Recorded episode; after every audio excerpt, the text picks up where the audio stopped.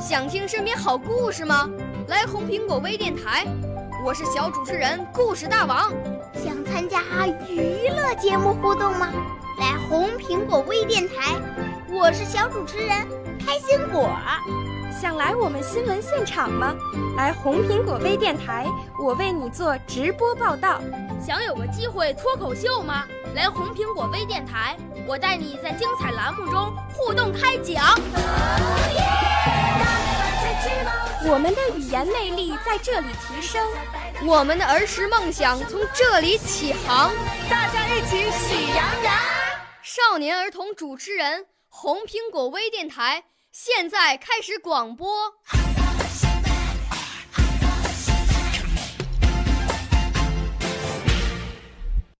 大家好，我是太原市少年宫小军语言艺术班的段诗涵，今年十一岁。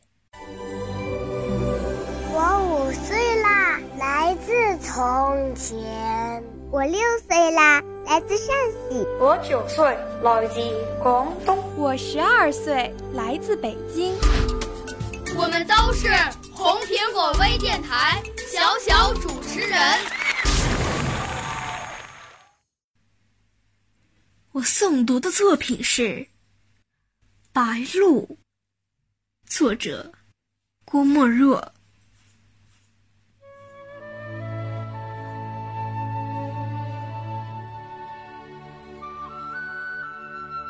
白鹭》是一首精巧的诗，色素的配合，身段的大小，一切都很适宜。白鹤太大而嫌生硬，即使如粉红的朱鹭或灰色的苍鹭，也觉得大了一些，而且。太不寻常了。然而，白鹭却因为它的常见，而被人忘却了它的美。那雪白的蓑毛，那全身的流线型的结构，那铁色的长喙，那青色的脚，增之一分则嫌长，减之一分则嫌短，素之一忽则嫌白。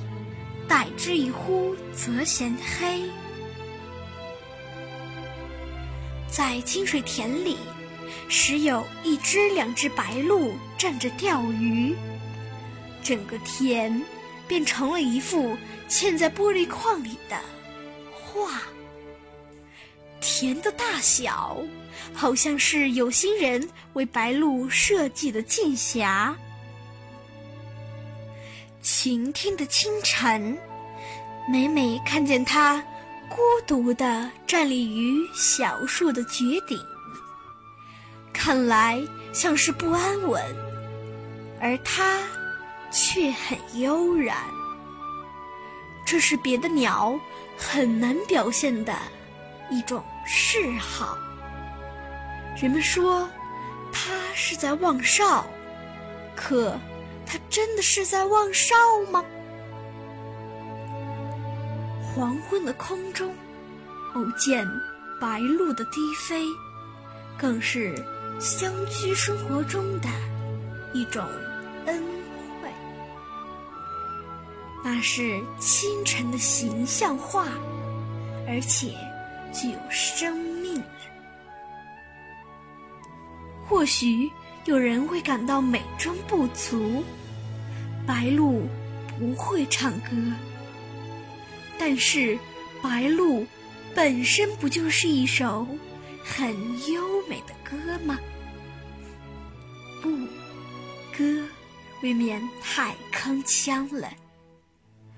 白鹭实在是一首诗，一首韵在骨子里的散文诗。